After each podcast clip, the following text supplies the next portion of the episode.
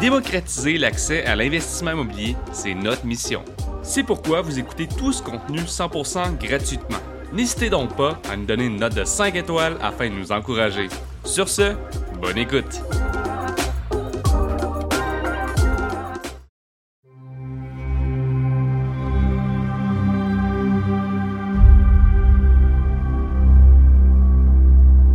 Alright, épisode numéro 3 du podcast de MREX Collège. Aujourd'hui, c'est juste, juste moi et toi, Kevin. là. C'est l'épisode numéro 2, Nick. L'épisode numéro 2? Eh oui! Ah, fuck! C'est trompé d'épisode. Ça s'en va des bloopers, ça. c'est à cause que je suis en train de faire une detox en ce moment. Fait que euh, depuis 5 jours, là, j'ai plus de café.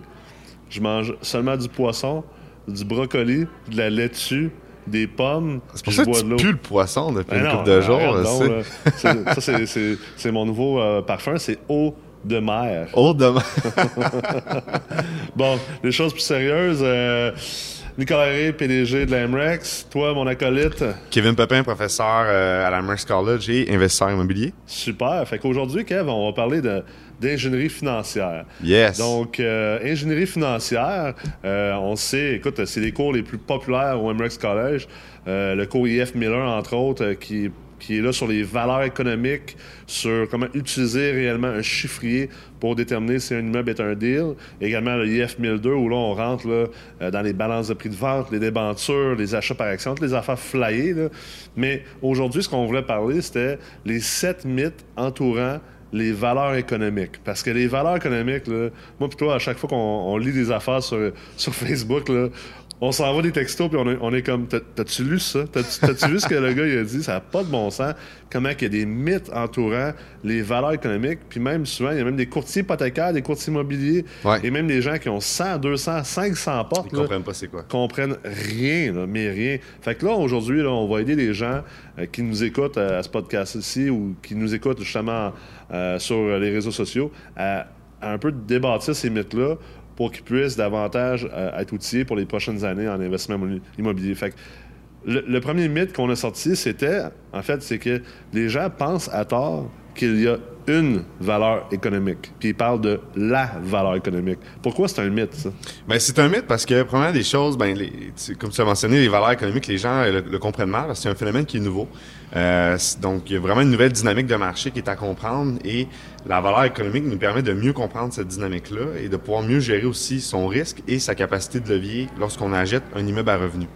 Mais quand tu parles vraiment qu'il y a plusieurs valeurs économiques, mais c'est que chaque valeur économique est vraiment dépendante des normes de crédit de l'institution financière dans lesquelles que tu es.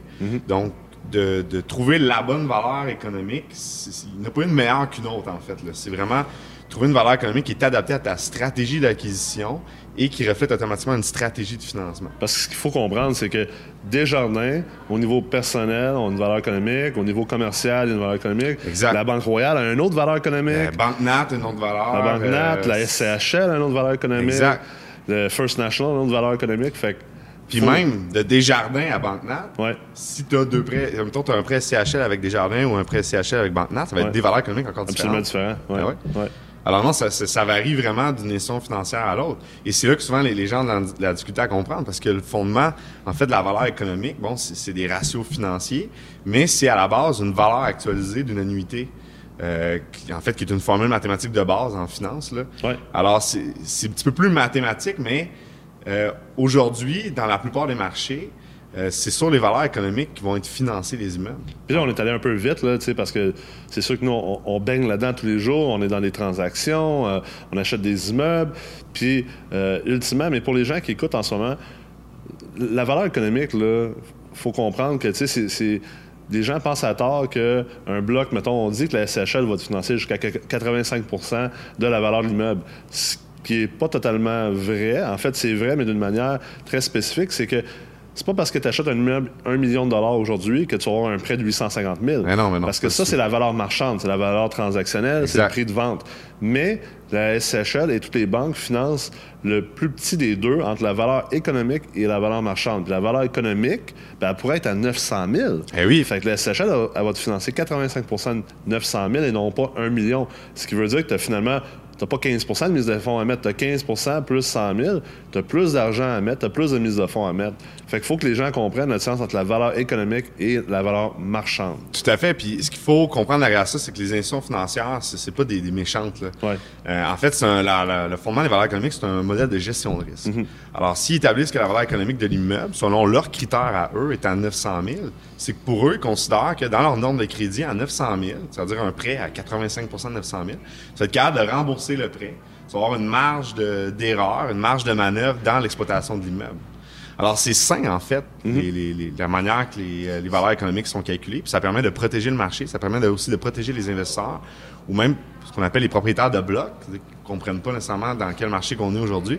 Mais ça permet aussi de les protéger lorsqu'ils vont arriver pour un refinancement ou qui doivent euh, justement euh, réhypothéquer un immeuble au, complet. Mais c'est sûr qu'ils n'iront pas nécessairement chercher la pleine valeur comme tu as mentionné, la valeur marchande. Ils n'iront pas chercher euh, leur ratio prévalent sur cette valeur-là. C'est plate. Les gens, euh, souvent, sont fâchés quand ils arrivent dans une transaction puis se rendent compte que j'aurais été obligé de sortir plus de mise de fonds que je pensais parce qu'ils ne comprenaient pas la valeur économique. Mais en même temps, c'est ce qui fait que le marché multilogement est un marché aussi sécuritaire, aussi stable. C'est pour ça que, même aux États-Unis, en 2008, après le crash, le marché euh, multilogement, il n'a même pas cligné des yeux. Puis ça fait en sorte que c'est un marché de fun pour nous d'investir là-dedans. Fait faut que les gens comprennent que les banques, ils sont pas là pour, vous taper ses doigts puis vous empêcher d'investir. Ils sont là, eux, pour agir comme arbitre dans une game de pour s'assurer que personne, finalement, se slash au niveau de la tête puis qu'on suit des règles de jeu de base pour garder ça le fun ultimement, parce que ça serait pas le fun si euh, ça serait un marché aussi euh, qui fluctuait aussi que la bourse. Je suis pas sûr que les, gens achèteraient autant de blocs. Non, puis ça, donne l'avantage aux investisseurs qui sont plus sophistiqués, qui s'attardent à investir dans les, connaissances justement euh, sur les mathématiques financières. Absolument. Et euh, effectivement, tu l'as mentionné, au State, quand il y a eu le, crash, ça n'a pas impacté de la même manière euh, les immeubles à revenus que les, une maison, un duplex, un triplex ou un quadruplex. C'est des marchés qui sont différents. Et c'est une erreur quand on parle d'immobilier. Les gens parlent de l'immobilier comme si tout était en là-dedans. Mais en réalité, il y a plusieurs marchés. Surtout les, journalistes, eux autres, euh, ils aiment bien faire cette erreur-là. Ça fait du sensationnel, mais il faut faire attention comme investisseur de, quand vous lisez des titres, de ne pas être des, headline readers, ce qu'on appelle des gens qui font juste lire des titres, puis de comprendre si les journalistes parlent du marché immobilier, probablement que c'est le marché résidentiel. Exactement. Ça nous amène sur le deuxième mythe. En fait, euh, les gens pensent à tort que la valeur économique est, établie par le TGA de marché. Puis ça, c'est, on le sait, il y a des étudiants qui nous en ont parlé, qui ont fait des cours ailleurs, puis qui disaient, j'ai jamais compris les valeurs économiques. Puis là, on se rendait compte que c'est parce qu'ils basaient ça sur un TGA de marché.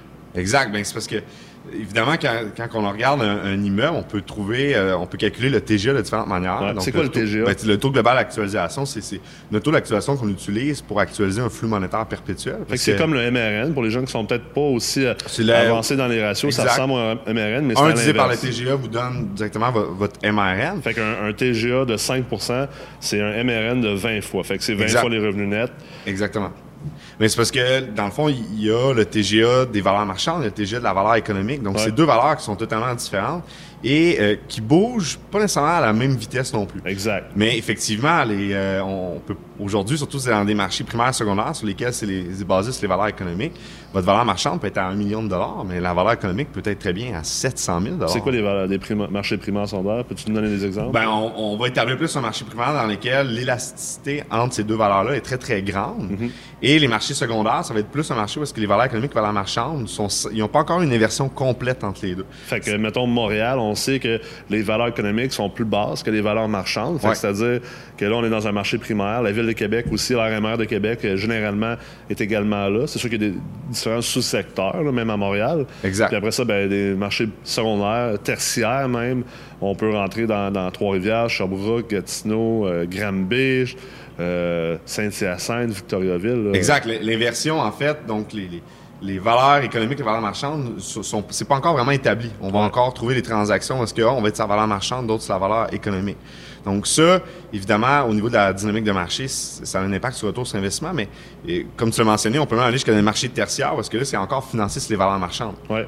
dans les années, exemple 2002, 2005, même jusqu'à à peu près 2010, on, la plupart des immeubles étaient financés encore sur la valeur marchande. Donc ces marchés-là sont encore euh, soumis à cette valeur-là. Sur le TGN de marché, finalement. Sur le TGN de marché. Donc, on l'a vu en 2012, généralement en 2012, moi, que selon toutes les analyses que j'ai faites des cinq, dernières années, euh, Québec, Montréal, ça a vraiment switché en 2012, où on est passé d'un TGA de marché à un TGA financier pour établir le financement des immeubles. Exact. Puis dans les marchés primaires, où est-ce que justement les valeurs marchandes sont supérieures aux valeurs économiques, on va se retrouver ce qu'on appelle la prime de marché, c'est-à-dire tout ce qui n'est pas finançable, et on doit le mettre à 100% Donc ça impacte drastiquement le retour sur investissement. Mais n'empêche que c'est un marché qui est simplement différent. Il faut, le comprendre, adapter sa stratégie d'investissement de portefeuille à ce marché-là. Puis euh, une fois qu'on comprend quel type d'investisseur qu'on est, notre profil, où est-ce qu'on est, qu'on est, où est-ce qu'on veut aller, on est capable de prendre des meilleures décisions dans les, dans les marchés qu'on est. Puis là, c'est sûr qu'il y a du monde en ce moment qui doit venir nous écouter. Là. Puis les oreilles doivent leur saigner. Ils doivent être comme. De quoi qu'ils parlent avec leur TGA, d'un, juste le TGA. Il y a beaucoup de gens qui font semblant de comprendre c'est quoi, là, mais en fait, en fait, très peu de gens le comprennent. Là.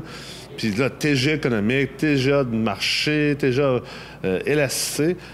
La vérité, c'est que si en ce moment vous nous écoutez et que vos oreilles saignent ou que vous n'êtes pas entièrement en contrôle de ce qu'on dit, il y a des bonnes chances qu'il vous manque un peu d'outils, un peu de connaissances pour évoluer et surtout réussir dans le marché multilogement aujourd'hui. Donc, je vous conseille de devenir très familier avec ces ratios-là et avec ces termes-là.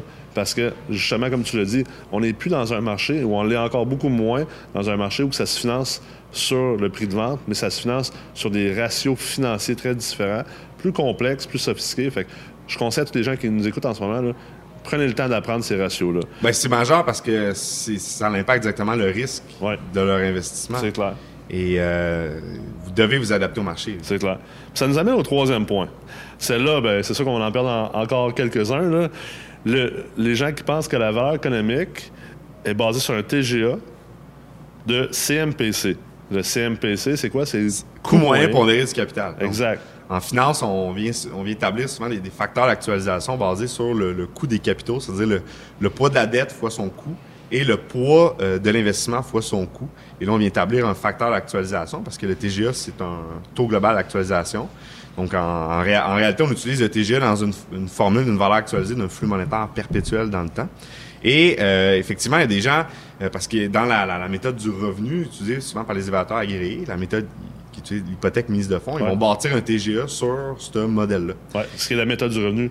Quelle est la méthode du revenu? il y a encore des évaluateurs qui utilisent ça. Puis exact. Quand on comprend les, méthodes d'évaluation, juste pour vous donner un petit truc, là, vous, recevez une évaluation aguerrie pour votre immeuble. Si vous voyez que la donnée qu'ils ont pris pour vraiment établir l'évaluation finale, c'était le TGA au niveau du CMPC, posez-vous des questions, puis peut-être même aller trouver un autre évaluateur aguerri. Ben oui, en fait, c'est sûr que si en plus ça vous pénalise puis que l'évaluateur a pris un peu les variables de n'importe quoi, ben c'est quand même majeur. Si ça vous pénalise pas, ben, ben tant mieux. Dites rien. Tant mieux, dites, rien. Mais oui, euh, c'est très euh, subjectif en fait, euh, parce que bon, il va, il va bâtir ce CMPC-là sur ce que, la, constante hypothécaire qu'il appelle, donc le, coût de, de, la dette sur l'amortissement étant donné qu'à tous les mois, vous capitalisez, puis bon, vous amortissez cette dette-là. Donc, il va baser ce coût-là sur un taux du marché et non le taux que vous allez payer. Ensuite de ça, il va bâtir le poids de cette dette-là sur encore ce qu'un investisseur du marché il reste financé. Mais si en vous, vous allez vous financer à 85 avec la CHL, lui, il va utiliser des fortes chances, exemple 75 parce qu'il va se dire, ben, la, majorité des gens vont euh, se financer à 75 Et lui, son rôle, c'est d'établir une valeur de marché. Donc, comment, comment qu'un investisseur aurait un comportement dans ce marché-là face à cet immeuble-là. Puis, tu sais, le rendement attendu qui rentre dans son calcul, c'est tellement subjectif ah que ça, laisse tellement de place à, des erreurs puis des aberrations. Des fois, on les voit. Là, on, lit des, oh on lit des évaluations agréées, là, puis on est comme, c'est quoi cette, valeur-là? Ça n'a même pas de bon sens. C'est très subjectif et ça sort un peu du rôle de l'évaluateur. Euh, qui doit être le plus objectif possible et établir une valeur de marché. Et effectivement, quand on arrive dans la portion du rendement sur investissement, bon, c'est pas le vrai rendement sur investissement, il va plus utiliser comme une variable pour contrôler le, risque de l'immeuble dans son marché. Mais ça peut avoir là, des, impacts euh, immenses. ça peut enlever du levier au bout. Ça, peut, ça peut même nous mettre en faillite. ça. ça nous amène à un quatrième. Les gens pensent que les valeurs économiques, ils sont stables. Donc, si aujourd'hui, ta valeur économique euh, au euh, Centre des jardins d'entreprise, au CDE, est de 1 million, ils pensent à tort que dans un mois, même si leurs revenus dépenses n'ont pas bougé, mais que leur valeur économique est encore d'un million. Est-ce que c'est vrai ou c'est faux? Mais ça, ça, vient un peu du mythe qu'on a vécu dans les dernières années, justement, parce que les gens ne comprenaient pas nécessairement la dynamique de marché. Le mythe du l'immobilier prend de la valeur dans le temps. Ouais. Et ça, c'est il faut, faut, vraiment s'enlever ça de la tête. L'immobilier ne prend pas de la valeur dans le temps. En fait, c'est un bien physique. Il y a une dépréciation qui, qui, se crée automatiquement sur le bien.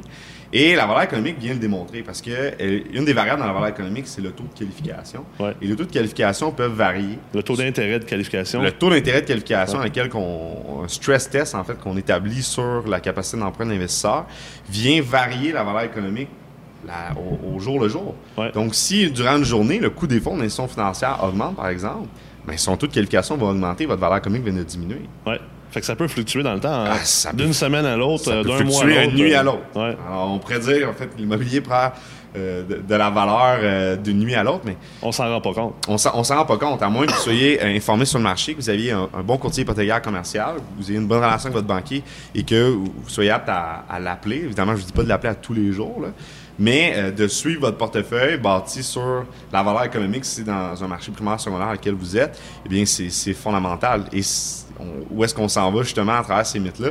C'est de comprendre l'impact sur votre risque de portefeuille et de comprendre la valeur économique. Aujourd'hui, c'est un indispensable. Si on ne vous enseigne pas les fondements de la valeur économique et vous voulez faire l'investissement immobilier sans ça, eh bien, c'est comme de vouloir faire un bac en finance puis pas de faire le cours de finance. Ouais, c'est, ça n'a aucun C'est comme vouloir jouer au hockey, pas de patin. Ben, c'est ça. Ça n'a pas d'allure. Ça ne jouera pas fort. Non. Puis, on a un autre mythe, le cinquième, c'est que les valeurs économiques sont basées sur le taux d'intérêt contractuel ou le taux d'intérêt payé. Tu sais, les gens disent Ah, ben, moi, j'ai 3% de taux d'intérêt sur, euh, sur ce, cette hypothèque-là mais ta valeur économique n'est pas basée sur 3% Ben non, ben c'est comme on l'a mentionné tantôt, c'est un modèle de gestion de risque. Alors, puisque un modèle de gestion de risque, l'institution financière ne va pas nécessairement établir votre capacité d'emprunt sur le taux d'intérêt payé. Elle veut, elle veut se donner une marge de manœuvre, donc le, le, stress test. Donc, elle va qualifier votre prêt avec un taux beaucoup plus élevé. Au personnel, eh bien, on l'a vu dans le récemment des normes hypothécaires dans, les, dans la dernière année, dans les derniers mois, qu'on vient établir même un stress test au plus élevé entre le taux en vigueur de la Banque du Canada ou le taux payé plus 2 Ouais. Évidemment, au commercial, ça va être différent. Alors oui, il y a une corrélation entre euh, l'augmentation des, des, taux de la Banque du Canada et les, les, les taux euh, de qualification de qualif au, dans les institutions financières au département commercial. Absolument. Mais c'est basé encore là sur le coût des fonds. Et euh, c'est ensuite de ça, ce qui vient déterminer votre taux d'intérêt payé n'est pas bâti de la même manière qu'on détermine le taux de qualification. Absolument. Là, on est rendu déjà au sixième mythe. Ça en fait des mythes. on, se rend, on se rend compte que le monde, là, vraiment, ils sont mal informés. C'est ça notre travail. On est là pour ça. Exact. On n'est pas là pour vendre des cours. T'sais, honnêtement, on le sait, moi et toi, là, on n'aurait plus jamais aucun cours à donner demain matin. On continue à faire nos affaires. On continue à travailler dans l'immobilier parce qu'on est des professionnels de, de l'immobilier. Toi, tu es un investisseur. Moi, je suis un investisseur, euh, si on veut, passif avec toi. On va continuer à faire nos affaires, mais ultimement, nous, ça, on, on, capote, tu sais, je veux dire, on, est, on descendait d'Ottawa l'autre jour, euh, du Forum des investisseurs, on se mangeait des ailes de poulet à minuit au Boston Pizza. Chut, faut pas le dire à mon, à mon nutritionniste. Là, ouais, mais là, tu disais que tu étais en diète tantôt. Ouais, mais là, il n'y avait pas de poisson au Boston Pizza.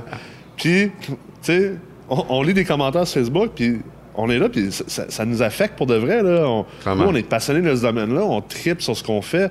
On tripe à aider les gens à investir. Euh, euh, on a eu Eric la semaine passée, euh, Eric Dion, qui a réussi à faire une belle transaction suite à, au travail qu'on a fait avec lui dans les cours puis dans la meute. On a Isabelle Baron qui vient la semaine prochaine, qui a fait une optimisation incroyable ouais, sur son immeuble. Qui a appliqué ces principes-là. Sais, nous, c'est ça. Ultimement, c'est ça notre paye. C'est ça qui fait qu'on se lève le matin quand on est fatigué puis qu'on a dormi trois heures la veille. Là. Il y a vraiment un manque sur, sur le marché. C'est incroyable. Marché, on espère que ça, en ce moment, qu'on est en train de partager, les gens que vous écoutez, écoute, si c'est trop compliqué, puis ce qu'on vous dit, c'est ça va vite, réécoutez le podcast deux, trois, quatre fois, écoutez-le sur, sur, sur, différents moments, puis vous allez finir par comprendre ce qu'on dit, puis vous devez comprendre ce qu'on dit. Puis ça m'amène au sixième mythe.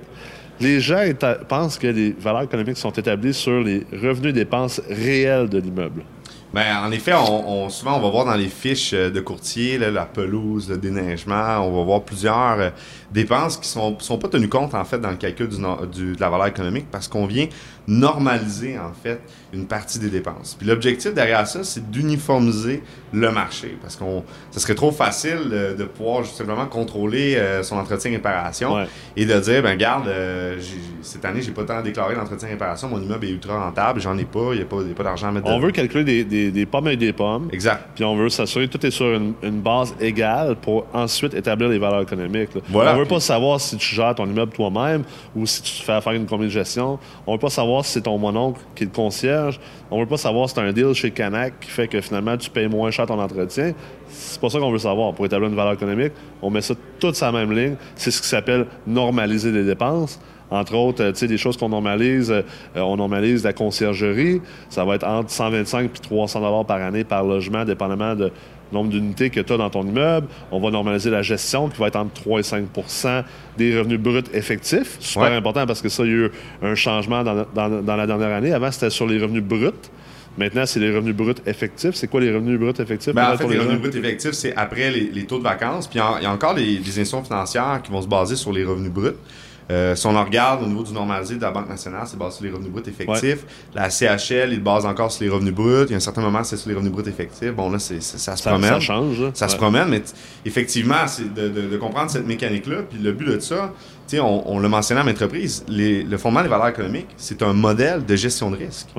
Et d'uniformiser comme ça le marché, ben ça vient aider en fait les institutions financières à établir vraiment. Mais si un investisseur, n'importe lequel, un, bon gestionnaire ou un mauvais gestionnaire, à quoi ressembleraient sensiblement les dépenses de l'immeuble? Parce que les dépenses vont impacter ce qui va rester à la fin de l'année, le bénéfice net d'exploitation, le revenu net normalisé. Puis c'est à partir de ce revenu-là que l'institution financière va bâtir effectivement sa gestion de risque, votre capacité à rembourser son paiement hypothécaire. J'aime ça souvent le dire, c'est un peu comme la banque, elle veut savoir si tu tombes quadraplégé d'un matin, puis qu'il te manque un œil, puis que tu es rendu sourd et muet, est-ce que l'immeuble va pouvoir continuer à être rentable et générer du rendement? Parce que la banque, en fait, c'est un investisseur. Les gens comprennent pas vraiment... Elle va devoir prendre l'immeuble. Oui. Les gens comprennent pas le, fonctionnement des marchés capitaux. C'est un, un, sujet qu'on traite beaucoup avec Tommy Archambault, qui est euh, courtier hypothécaire euh, chez Levier Agence Immobilière. Tommy, qui est euh, probablement le courtier hypothécaire qui fait de loin le plus ben de, prêts hypothécaires multilogement au Québec. Euh, il va être un invité dans nos prochains épisodes. Mais, tu sais, on en parle souvent de ça. On a eu une belle discussion l'autre soir avec lui, justement, à la queue de cheval, sur, sur la titrisation des prêts je ne veux pas trop rentrer là-dedans aujourd'hui parce que on, va vraiment en perdre des gens, mais ultimement, que les prêts, souvent, euh, c'est groupé ensemble, puis ensuite les banques revendent ça, exemple, à, un fonds de pension de professeurs en Hollande. Exact. Il faut que ce produit-là d'investissement, pour les gens qui ont écouté le film Big Short, là, il décrit d'ailleurs comment c'est groupé. Si on veut que ce produit d'investissement-là soit, exemple, un produit 3A, triple A, pour aller chercher le meilleur euh, rendement possible, ben, il faut que la banque elle établisse des normes de crédit puis de gestion de risque pour être sûr qu'ils ne font, pas une hypothèque trop grande sur un immeuble qui est finalement très dangereux, qui pourrait être euh, non rentable. Exact. Donc, ça prend un modèle à suivre pour pouvoir euh, arriver au revenu net normalisé. C'est par justement la normalisation des dépenses. Alors, oui, les dépenses réelles vont être utilisées lorsqu'on va analyser les cash flows. On va analyser vraiment les opérations de l'immeuble. Mais quand on va arriver pour faire l'analyse de financement puis de capacité de levier, on va vraiment enlever notre chapeau euh, d'investisseurs et de, de, financiers au niveau euh, cash et on va vraiment plus rentrer dans un aspect normalisé. C'est clair. Ça nous amène au dernier. Sept chanceux, le meilleur de toute la gang, c'est que les gens pensent, puis là, écoute, là, j'en ai vu des discussions, j'avais le goût de m'arracher les cheveux, je t'ai appelé tout de suite après, là, je capotais. Tu sais, les gens pensent que automatiquement, si les taux d'intérêt augmentent, bien, que les valeurs économiques vont descendre et que même les valeurs marchandes vont descendre. Puis les trois sont pas interreliés à ce point-là, finalement. Effectivement, mais il peut, il peut avoir euh, une, différence entre les valeurs, puis c'est pas nécessairement parce que les valeurs économiques, comme tu mentionné, diminuent que le marché va, totalement arrêter. Oui, ça, peut freiner un peu le, ralentir. ça peut ralentir le marché. dans, certains marchés, ça peut avoir plus d'impact que d'autres. Mais il y a aussi une notion de protection d'actifs, puis il y a certains types d'investisseurs que eux, ce qu'ils recherchent, c'est pas nécessairement de faire du levier. Pour eux, ils ont euh, des, dizaines de millions de dollars, et même s'ils payent une prime de marché élevée, c'est-à-dire que la valeur économique diminue, que notre valeur marchande augmente, et que la différence entre les deux, ils le payent cash, parce qu'il n'est pas finançable, mais même pour eux, après avoir fait ça, s'ils ont du 5, 4, 6% de rendement net d'impôt, ben c'est encore rentable, parce que pour eux, leur rendement est bâti sur des millions de dollars.